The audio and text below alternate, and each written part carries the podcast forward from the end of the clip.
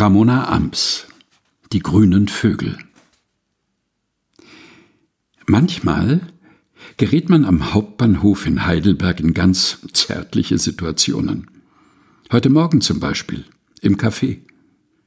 Zwei Menschen, sie mit einem Leben im Gesicht, Ende 30, er schmächtig, mit warmen Augen, Anfang 20. Sie sitzen schon da, als ich komme, weit auseinander, wie man das so macht, wenn man sich nicht kennt. Jeder sitzt in einer Ecke. Aber irgendwann müssen sie angefangen haben, miteinander zu sprechen. Sie erzählt von ihrem Pech mit den Männern, und er erzählt ihr von den Männern, wie sie so ticken und wie er so tickt, und woran sie erkennen kann, dass ein Mann wirklich liebt. Geben Sie nichts drauf, was er redet. Wir reden viel, wenn wir eine Frau haben wollen. Er macht eine Pause, rührt in seinem Kaffee und fährt fort, Achten Sie nur auf sein Verhalten.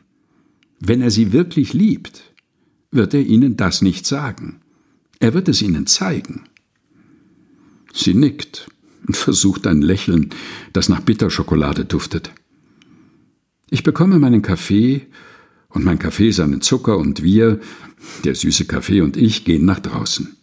Dort schreien die grünen Vögel in der alten Platane und eine Sonne geht auf.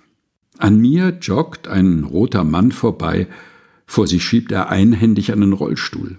Darin sitzt ein alter Mann in einem dunklen Mantel mit Hut und Zigarette in der Hand. Eigentlich sitzt da nur ein Mantel mit Hut, Hand und Zigarette. Der Mann, der sich unter diesen Dingen befindet, ist so klein und alt, dass er quasi in sich verschwindet. Der rote Mann ist schnell und seine Turnschuhe haben aufgeregte kleine Lampen in den Sohlen. Sie leuchten bei jedem Schritt. Und ich frage mich, ob man bei dem Fahrtwind im Rollstuhl gut rauchen kann, wenn man so klein ist, dass man in einem Mantel und unter einem Hut verschwindet.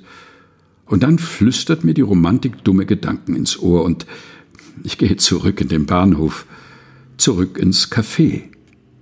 Aber da sitzt dann nur noch die Frau und neben ihr sitzt ihr Gepäck. Die warmen Augen sind weg und draußen schreien die grünen Vögel. Ramona Amps Die grünen Vögel. Gelesen von Helga Heinold. Aus dem Buch Manifest mit Vogel. Verlag Book on Demand. Norderstedt